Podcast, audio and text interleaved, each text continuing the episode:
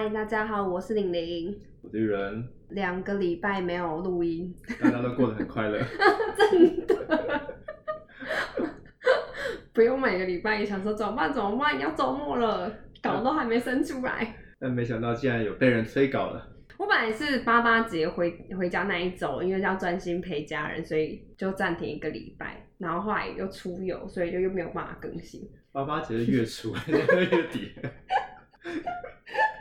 所以两个礼拜啊，刚刚好。好了，我我反省。有鉴于就是两个礼拜没有录音，所以我就想说这一周的主题要特别一点。你有觉得特别吗？我是觉得还好啦。真的吗？我觉得还可以耶，因为我觉得我这次选的这个主题蛮贴近现在大家的生活的。现在大家生活发生什么事？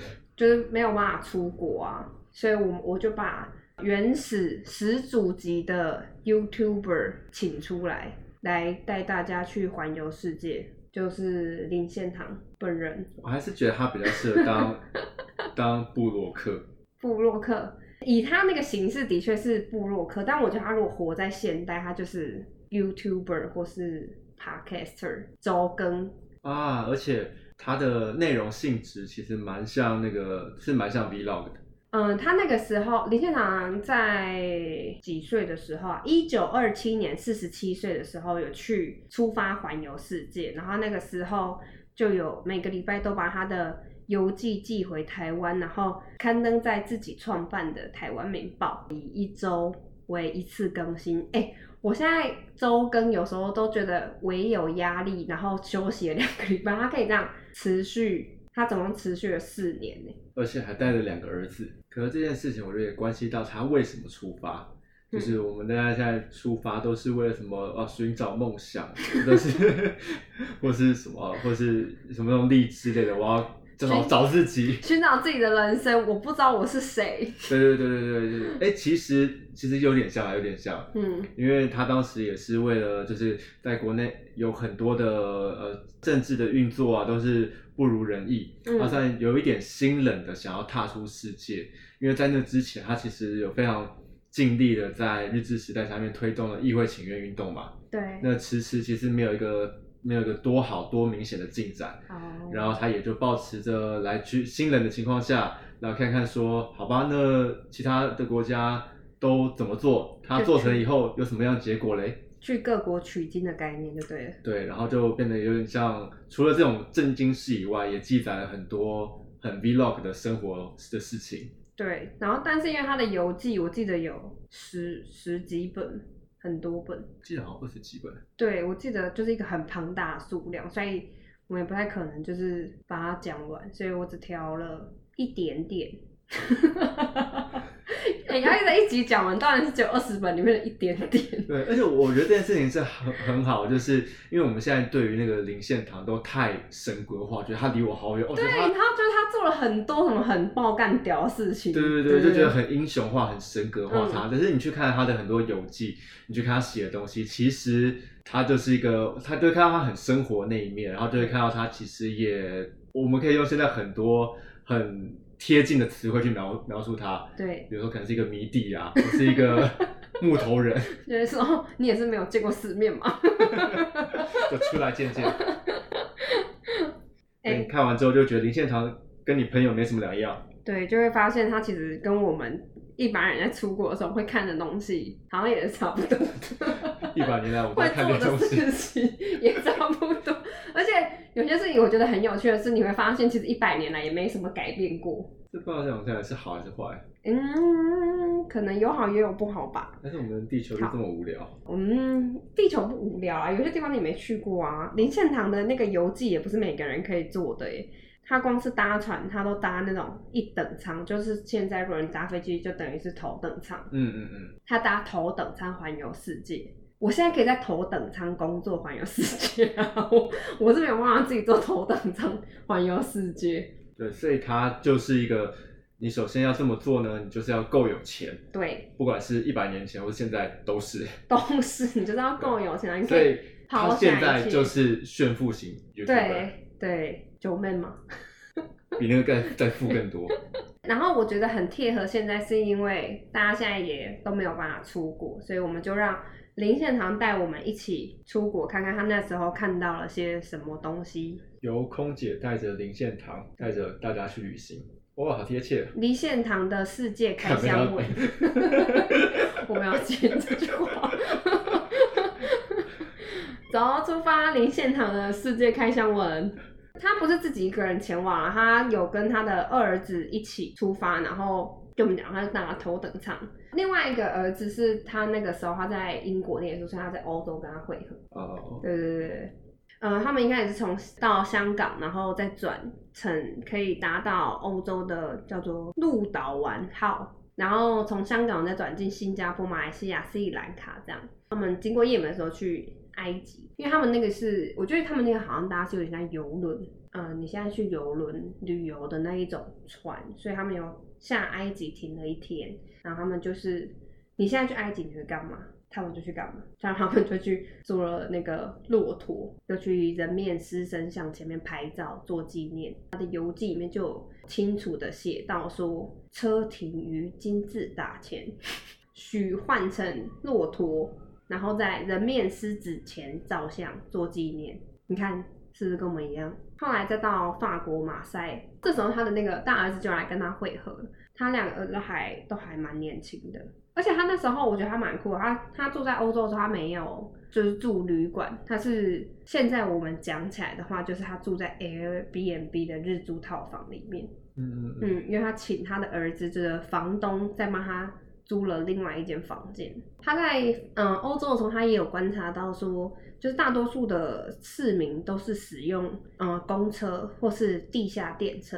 英国的公车现在去比较少，现在去都是观光巴士，就是观光客会搭那种红色的那种上下层的公车，就是他们那时候所谓的公车。他们那时候是真的拿来当公共汽车，但现在。现在我记得应该都是观光客在搭，那时候一百年前就有地下铁嘞。他们那些乘客在地下铁上面做的事情就是看报纸、看书或是看报纸，其实跟我们现在也差不多哎。我们现在在捷运上面，对啊，就是最多就划手机啊，看平看平板，还能干嘛？在 old school 一点也是看书啊。好像也没其他也。对啊，其实也没有什么变啊。open 卷，open 卷是什么？就是就是有乐器，你就可以在公共上面就是。演奏啊，然后旁边人就会来，哦，跟你一起演奏。我感觉一百年前可能还没有，我不知道有了，可是李现场没看到。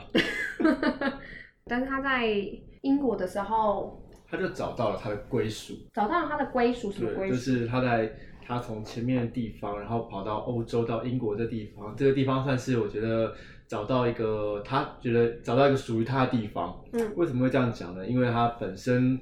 的呃出身啊，就是一个士绅嘛，嗯，然后他在日本的统治底下，日本它是一个注重一个比较礼教礼仪的一个国家，然后他的地方看到的就是不管是人民的互动的友善啊、亲切那个礼貌，或是那种绅士行为，然后一直到他的政治的这种议会，一直他想要争取的东西，他终于看到了这种实行这么久以来的国家到底怎么做。所以他在这个地方算是也待了比较久，然后看到不同的东西。他去他蛮多国家都会特别去看看他们的议会，他想知道他们的议会是怎么。所以他在英国议会的时候，其实很惊讶一点是，英国议会居然是有女性的国会议员参政，这件事情就是蛮打开他的眼界，想说原来女生居然也可以参与国家大事。不过可能是因为在英国这个带给他太多的惊吓，所以他在英国就生病。哎，你有在旅游的时候生过病吗？哦，有哎，真的，还是带团的时候。然后嘞，我之前有常常在在当华语领队，然后常主要带的都是丝路线。嗯，然后那一次是刚好不晓得发生了什么事情，然后导致我是在我那时候是咽喉炎跟。咽喉跟哪里同时发炎，然后发炎到我完全不能讲话，然后也不能吃东西，然后也吞口水都会痛，好严重哦。对，然后那个时候是盯到凌晨凌晨的一两点，然后把团员都安安定好之后，我们那时候那那天我们在沙漠露营，所以离市区非常远。对。然后我们就是请这个营区的主人，然后开车到我们到市区。然后我再拉搭那个计程车去医院，是可怜。对，然后 到医院之后，他说：“哇塞，你这个很严重哎。”然后我就我就在医院里面挂点滴，挂了三瓶吧，然后挂到个六点，然后我就跟他说时间差不多，我挂完了，我就再再搭回来对搭电车，然后然后大家就就起床了，我说哦我们可以的，对对 对，那个是我觉得是出国最痛苦的一次。最最最痛苦的一次，我也是这样觉得。我觉得旅游的时候生病都都会蛮痛苦，一是你在就是环境陌生的地方，嗯，二是你也不知道状况现在是怎么样，是轻微的还是严重，因为尤其是牙痛这个也没有办法直接解决。那、你去过那么多地方，也会有这种状况吧？就是你最惨，最惨的一次是那一次，嗯，要去工作之前，我就好像已经发烧了，但我就想说应该是还好吧，吞个什么退烧药普拿疼，退烧就可以工作了嘛。嗯，就是那时候身边的朋友都是叫我不要去，但我就觉得应该还好吧，没有差。嗯结果去了之后不得了，怎么吞那个药都没有用。因为我那一次只是去飞个过夜班而已，所以应该再来讲隔天就回来，所以我才想说可以去。呃，我们的包包又会有一些常备用药，所以我就想说不行的话，我还有一些药带在身上，然后明天就回来再去看医生，应该是 OK 的。嗯嗯嗯，结果那天大概吞了差不多十十几颗止痛药啊，然后都没有用一。次一天，一天，对，就到隔天，然后痛到睡不着。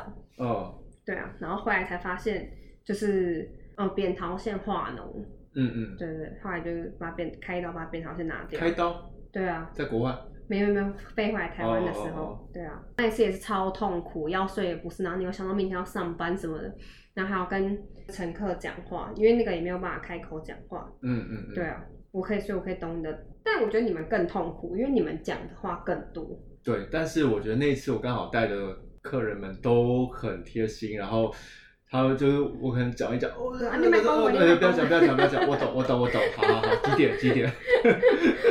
那你遇到的客人 对都还蛮错好的，都还蛮好的。林献堂的出国游记不免俗，也要跟大家一起体验一下，就是在国外生病是什么感觉。对，然后刚刚讲到一个事情，就是他在里面，哎，你刚刚讲到吗？就是里面看到女生。有啊，啊，有有有，对，就关于这一点，其实就我觉得也是看林献堂一个蛮特别的地方，就是因为他本身是一个绅士嘛，那他在出生到出国的这段时间，其实他就经历过日本，就是去除掉他这个觉得华人的陋习，包含了裹小脚啊这些相关的习惯，所以他的想法相对于当时的台湾，其实是走在比较前面的。然后他当时就有说过一句话，一个一个体悟，就是说，如果你要看一个地方的文明程度，那你就要看那个地方的女性的穿着。这个点呢，也会是他在出国去各国的时候的一个考察对考察的一个一个重点对一个重点。但是虽然他他当时有做了一些记载，就比如说，哎，这些女生穿的衣服有多花美啊，多华丽啊，可是有另外一个点就会蛮耐人寻味，就是他就看到有一些国外的女生，就是衣服啊、裙子啊穿的比较短，她只要一转身或是风呃一吹动，她的裙子就会掀起来嘛。然后他下的评语就是说真是难，看那么多次，对那你看屁哦！对，所以他其实虽然有那样子的想法，可是毕竟我觉得他还是有一点传统的华人思维，嗯所以会觉得说，虽然他有个开放程度的想法，可是对于当时国外已经大家普遍的认知是觉得很平常的事情，他觉得还是有点不能接受。我觉得，我觉得他是刚好接在那个中间，在就是没有那么前面，但也在台湾已经算很前面啊，了。对对对对对对，因为毕竟那是一百台湾一百年前，他完全可以自诩为就是那个什么啊女权主义倡导者。哎，他是他是对他，是，像他就很尊重他老婆，他就是十八岁娶了他老婆之后就没有再纳妾啊，或是娶别人。嗯嗯嗯，对，然后他也很鼓励什么他老婆就去念书啊什么的，就他都很尊重他老婆。我觉得这是那个时代算是很特别的一件事情。呃，而且他当时在当时台湾的政治上面，他也的确算是有稍微做到带动女权往前走一点的一个一个角色。另外一个讲说这种呃可能东方跟西方的这种传统差异，就是他走到国外，那他就是会走到这种红灯区的嗯，地方。他对于这些这些性工作者，然后他下的评语呢，就是不知礼义，忘却羞耻。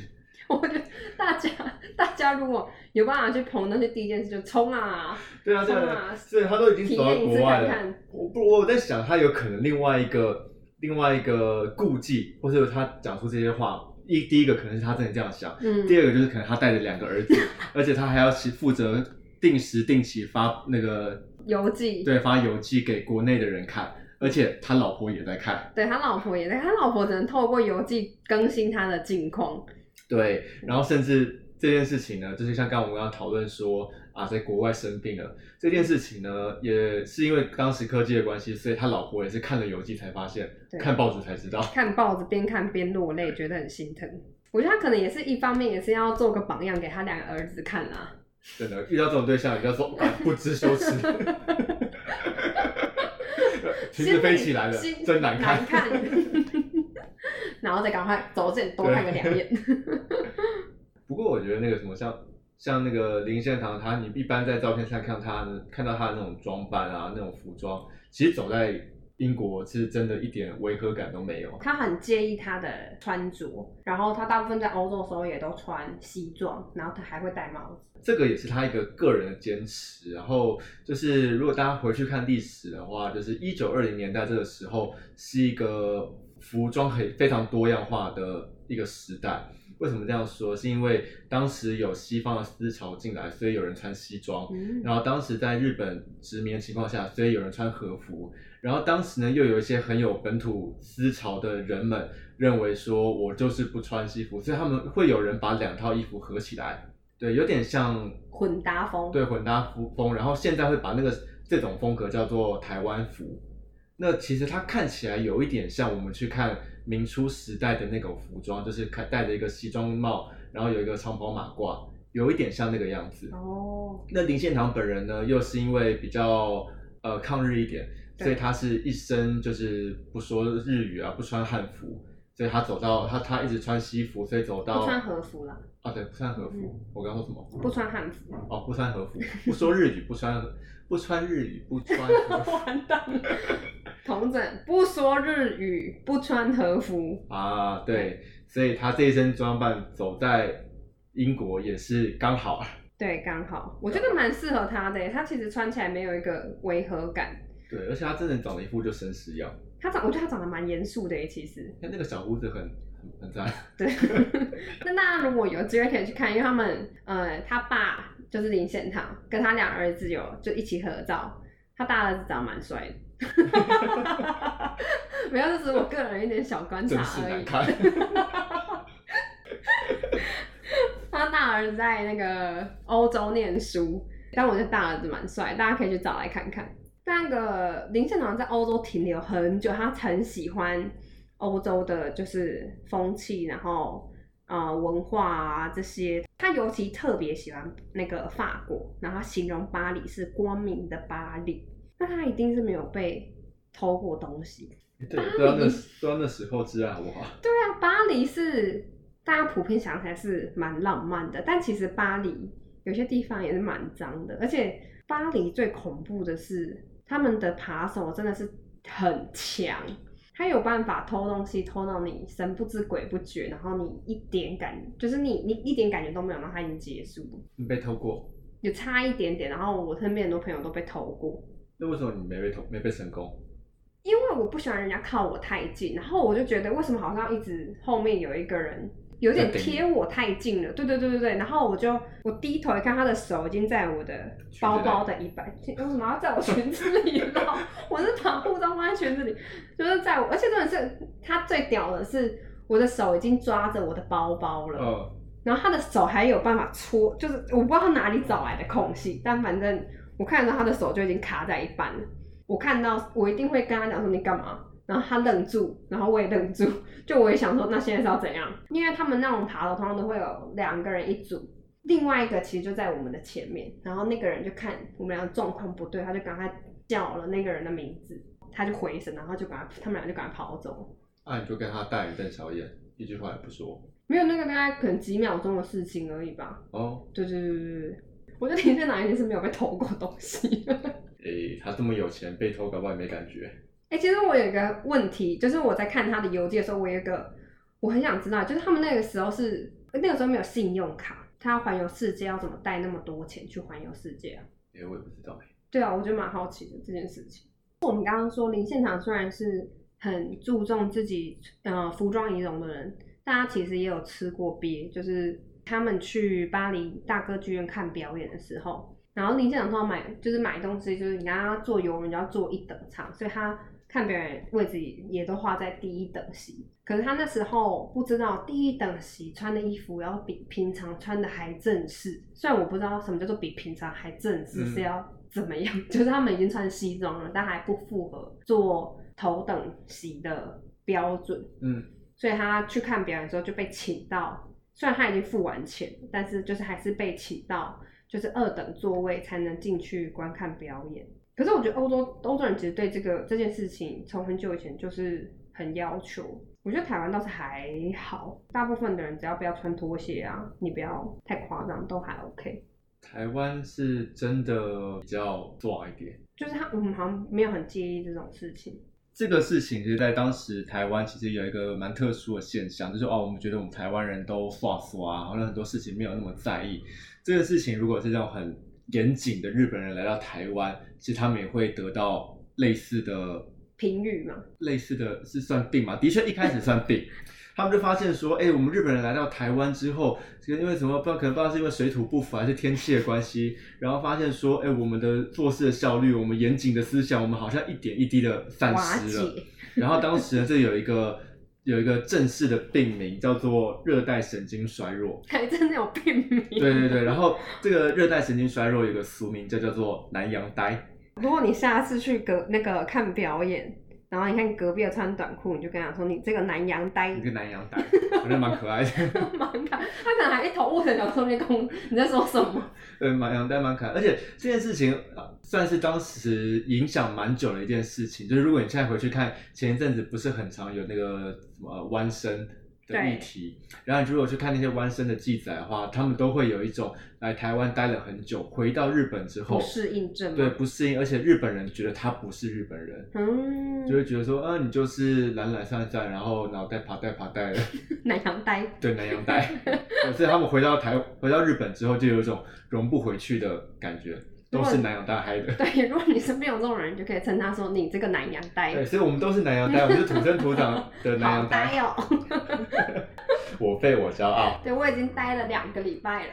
我懒我骄傲，不能怪我啊，台湾就这样。对啊，不知不觉就松懈了。所以林献堂可能那时候还有一点，你知道，南洋呆。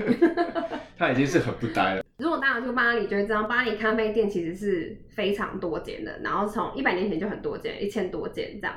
呃，林献堂本人本来就很喜欢喝咖啡，他就是，我觉得他真的就是完完全全就是现在的文青，因为你知道他喜欢去咖啡店，而且他还爱喝单品咖啡，对有，钱人的生活，真的就是有钱人的生活。而且现在现在也很多人假日就会跑咖啡店，他也是这样。如果你去过这么多国家，你印象最喜欢首推的会是哪里的哪一家店，咖啡店吗？或是你类似的？我觉得好像没有什么特别觉得印象深刻的咖啡店，因为不同国家的咖啡店的氛围都很不一样。像巴黎的，你就会你去那他们的咖啡店，有可能是因为他们的那个是他们的日常，已经历史很久了，嗯嗯所以你去他们咖啡店，其实你会有一种很融入在他们生活里的感觉。嗯嗯嗯，对，我觉得呃，法国的咖啡店，如果大家有时间去的话，可以去体会看看。嗯。也都是有点像澳洲那样子，一早上就要点一杯咖啡，然后站着喝完就就就。没有，他们是会待在咖啡店混很久，然后他们也没有在吃东西干嘛，他们就是一直聊天。他们都不现实哦。他们好像没有限时间，哦对，然后一直他们会一直烤东西，比如说面包什么，然后你就会一直闻到很香的味道。那会有人用电脑吗？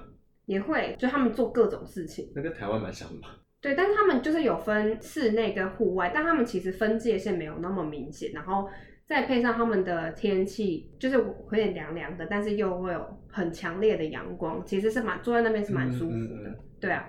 然后越南的咖啡店也蛮有趣的，越南有一个很知名的景点，就是它是一个那个公寓，突然想到，我们今天讲讲林献堂游记，一个空姐，一个领队，好合适啊！越南有一间，它不算是一间，它是好几间，然后它叫做公寓咖啡。之前听说有人要拆掉，但我不知道后来拆了没。对对对对，它就是呃，每一层楼都有好几间咖啡店，然后你可以就是慢慢走，慢慢看你要你想要就很像一个如一个一个公寓大楼，然后每一个隔间都是一间咖啡店，对对？然后日本的咖啡店就做的非常的让你却步，他们做的很有质感，对，会有一种有距离感。他们营造一个很好的精品咖啡的形象。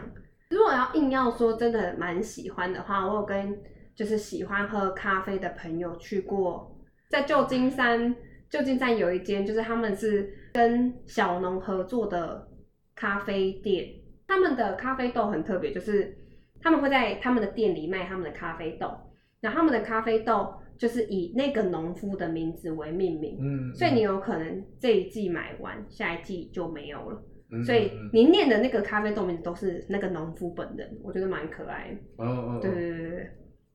他从法国离开之后，又去了摩洛哥，然后又去了意大利，后来去了德国、瑞士。然后他在瑞士的时候，就是另外一间板桥林家的的男主人。也有钱人都可以这样在国外相遇，一百年前就是这样。真的，现在也是，有钱人什么都比较会。真的。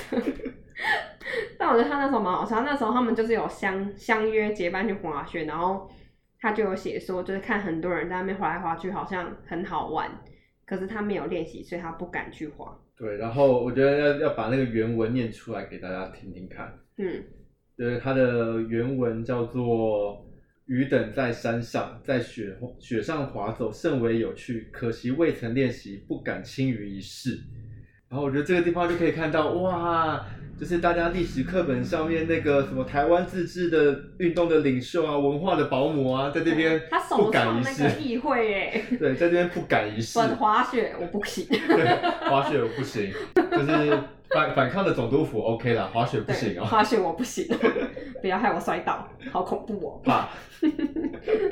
对，然后后来甚至有去参加，就是非常著名的威尼斯嘉年华会。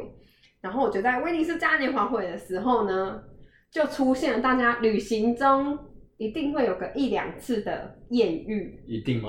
没有吧？你的你的生活跟大家不太一样，我觉得很多人在国外会有艳遇，是因为大家在国外因，为你是生理女啊因为你是生理女我觉得大家都有哎、啊，真的吗？我觉得啦我要，检讨。应该不是大家都，应该是说我觉得几率比较高，我觉得华人男性在国外很么吃香很。吃亏。你去，好，好，对我只想说好像几率比较高，因为我觉得大家出国的时候都会保持着一个比较，好像我是来玩，然后在外面做什么事情也不会有人知道那种心态。小秘密。对对对对对对对，然后就很容易会有艳遇。然后那时候呢，他去参加嘉年华会，嘉年华会就是你也知道，大家就是人挤人这样，然后全部都挤在一起。然后林献堂本来是一个其实有一点微微严肃的人，但是因为当下那种气氛使然，你就会觉得好像我做这件事情没有那么突兀，蛮蛮有趣的，俗对，入境随俗，就有点像是你去夜店，你也会跟着跳舞之类的。嗯嗯嗯。对对对对，你可能平常不跳的，那你也去摆一下摆一下这样。就他跳一跳跳一跳呢，他就觉得好太急，他就觉得为什么大家都在摩擦我？颇以为苦。他说什么？不得已乘其起落之势，亦与之同坐跳舞。就勉强跟你跳一下啦。对，他就想说，那把我的频率就跟你一样好了，这样我们就不会一直摩擦了。结果他边跳，然后就听到他的靠近他的耳朵旁边就有笑声，就他说他一转头就看到一个少女跟他的脸贴不过两寸，两寸是六公分吗？两寸好像，但反正就是很近就对了，六公分太近了吧？对，大概就是一个大拇指，好近。快要鼻子贴鼻子了，然后嫣然而笑，这是他这是他写的，这不是我讲的。欲向他要求接吻，这种时候大家气氛使然，我觉得大家应该就觉得哦，就亲一下，来一下吧，。来嘛，对啊，来一下，在国外小秘密，来都来了。小秘密，没有，哎，他是滑雪就不敢意啊思，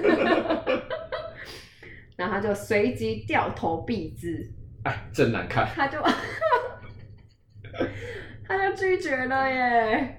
儿子在看，儿子在看了悲伤没当，妻子在等我的邮寄。我还绑跟河背，他就拒绝了。林献堂真的是一个有点严肃的人呢，就是对于这些礼仪上的事情，对，就是感觉会有男女之间的分际，我觉得他蛮介意的。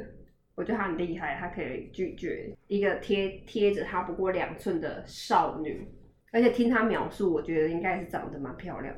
所以如果大家下次有艳遇的话，标准答案记得写说“我立刻掉头避之 ”。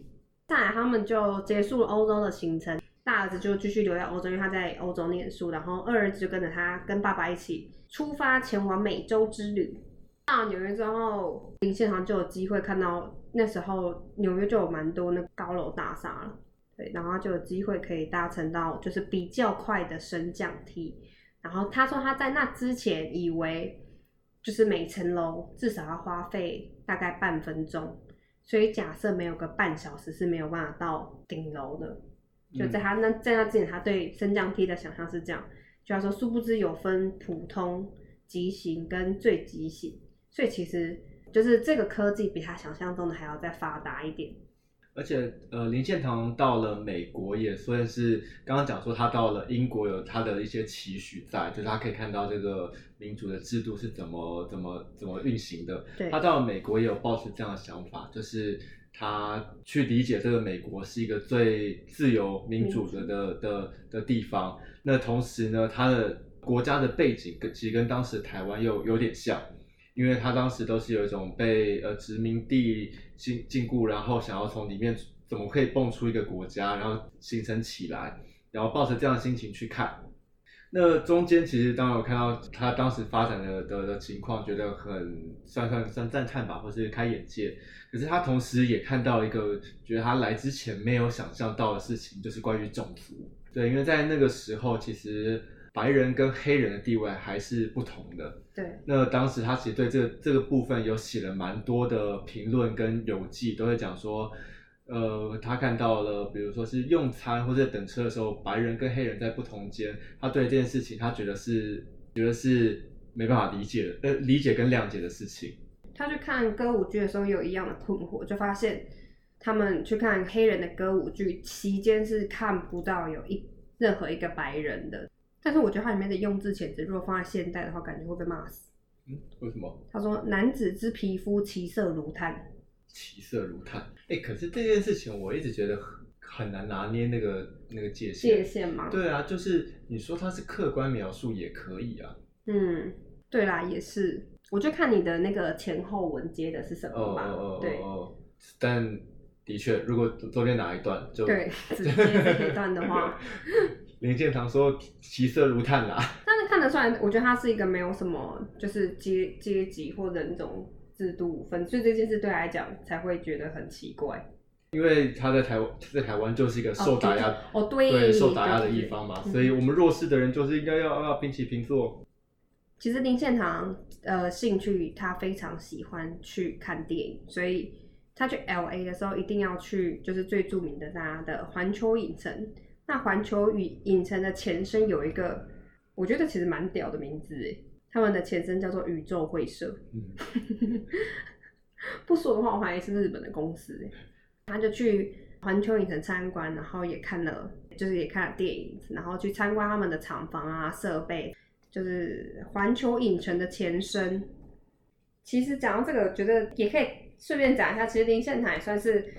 现在不是都会有很多人什么哈韩哈日，然后喜欢追星。其实林献堂也有他自己很喜欢的偶像，然后他也算是一个小迷弟。看不出来，我们我们大家都当成偶像的人，他也有一个他的偶像，偶像对偶像女神，女神，女神，对女神，算是日本人血统的华裔。女星要这样算吗？应该可以吧。对，因为她是日本人生的，但她出生在中国，然后但她又回日本发展。如果老一辈的人应该会对他们的对他的歌非常有印象。他有唱那个夜来香，对夜来香就是他李香兰，林献堂就是他的小迷弟。这件事已经发生在他那个环游世界十呃十周年之后。呃，差不多十年？的时间，然后那时候林献堂就是看了很多电影嘛，那他人也看到了，就是他的在里面找到了他的女神，他就是算大名鼎鼎嘛，大家应该算算耳熟吧，就是他的叫做他就是李香兰。那如果他不知道他是谁的话，你可以打开 YouTube，然后去打去打李香兰这三个字，然后你就看到张学友张学友唱的版本。那那时候他的原曲就叫就叫李香兰啊，然后在台湾的版本有把词跟名字改过，叫做邱意浓。如果你还不知道我在说什么话，你就看。如果之前有看过那个周星驰的《零零七大战金枪客》，他弹钢琴唱的那首歌就是李香兰。嗯，听到这边，大家说哦，就是那首。对，因为我一开始他那个黄远跟我讲李香兰的时候，我以为他说哪一首，然后他一放到副歌说哦这一首。对对，就是那首，就是那首，就是那首。叫不出名字的那一首歌。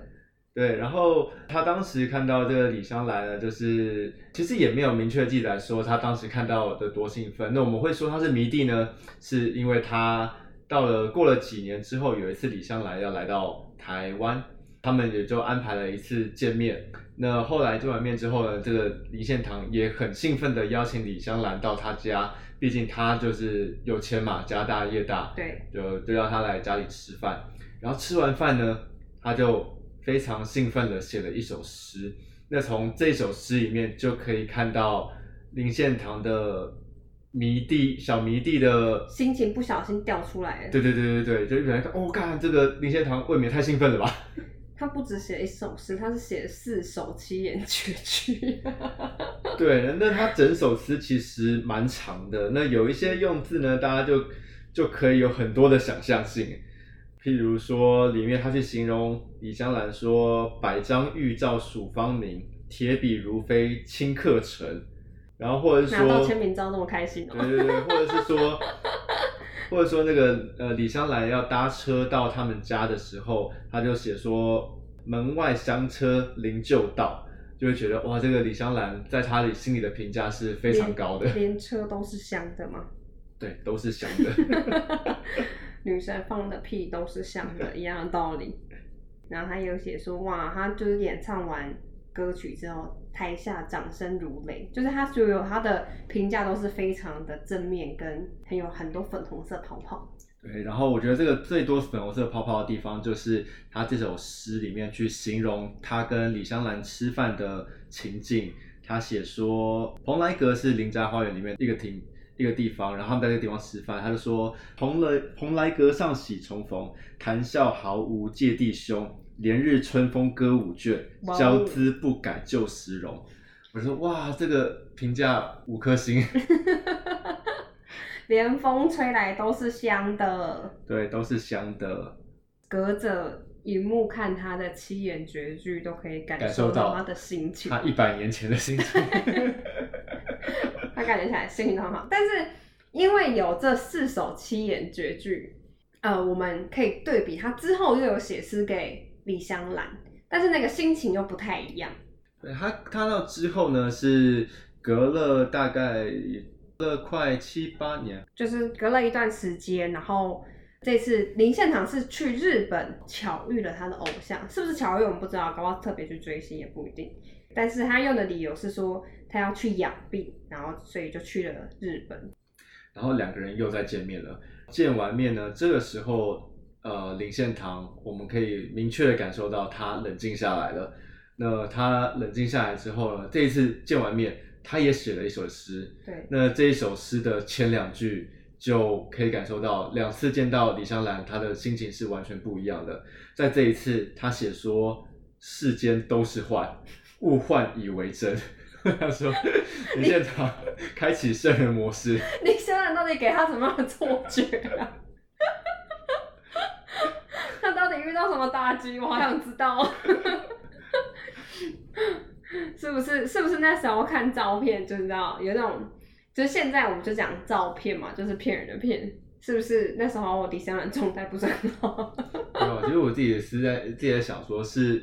有没有可能是那种啊？我觉得这个人很棒很棒，然后我一直想，然后他在我脑海里面。而且因为他们相隔见面的时间很久，对，很久，所以你会越来越把这个人就就美好化，对对对，然后再看到说，哎，怎么又可能他不小心刮个鼻屎，你就觉得崩对，溃。就觉得跟想象中不太一样，而且又过了几年，搞不好女生的那个状态没有之前那么好，对，毕竟那时候没有医美。对，所以就世间都是坏。但是也有一说，有可能是因为李香兰因为一些政治因素，所以不得不做一些事情，然后可能就是让林献堂对这个人比较冷却下来的一个原因。对，然后像这一方面的话，就是像刚刚提到李香兰这一首歌，那他的歌词其实有人在说，就是在讲李香兰她的身份的一个混乱，就是她，你可以说她是中国人、日本人或是满洲国人。那后来不管她的身份认同，她也被因为她的身份在政治上被被做了一些利用。那这样子的背景看在林献堂眼中，也很有可能会引起他的冷感，或是对，因为毕竟他是那么爱国的人。嗯，对啊，对啊，对啊，他就是走到哪里都在想台湾要怎么进步，台湾要怎么更好。然后林献堂的游记就差不多到这里，后来他们就从旧金山出发，然后回到了日本，不是台湾，然后还有在台日本住了大概半年之内才回到台湾。但也因为那时候能够环游世界的人不是很多，所以林家那时候也算是很大的家族，就是很有趣。反正如果那时候世界发生什么大事啊，很多事情，呃，警察啊这些政治人物都要来请教林献堂的想法，就问他说，哦，你觉得对于这件事的看法是什么啊？就等同于是现在的意见领袖这样。其实他一直都是啊，啊，有钱成这样，对，有钱真好，现在看起来也是这样。哎、他去很多地方，就是可能有些人一辈子也没有办法去。我就是啊，我也是，你可以吧？很多地方我也没去过啊，很猛哎、他真的是到处去哎、因为他有办法这样不工作一年，他还全部都坐头等舱。啊，真的是从累积几代的家产，累积到到一直到现在，他家都是我们参观的观光景点。对啊，我之前就是去那个，说大家有兴趣可以去那个雾峰，他们家的那个遗迹还保留在那边，但是是在一所好像国中里面，大家可以去参观看看，你就会发现他们那个时候连建筑物都很，就都已经很很浮夸了。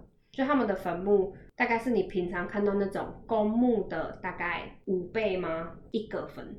哦，但其实台湾各地有像这样子的坟也蛮多的，但嗯毕竟他们是一个很显著性、很指标性的人，对，对，所以然后你要看到这样的幕，去那边是蛮好、蛮好遇到的。嗯嗯，希望林献堂有让大家可以一解没有办法出国的忧郁的心情，还是听完大家就更忧郁了，因为就也坐不了头等舱，然后也无法出国，还没有钱，还没有钱，好想哭，我都没有薪水。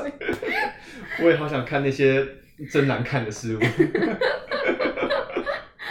好了，那这一集就差不多到这边。下次再等两个礼拜。没有。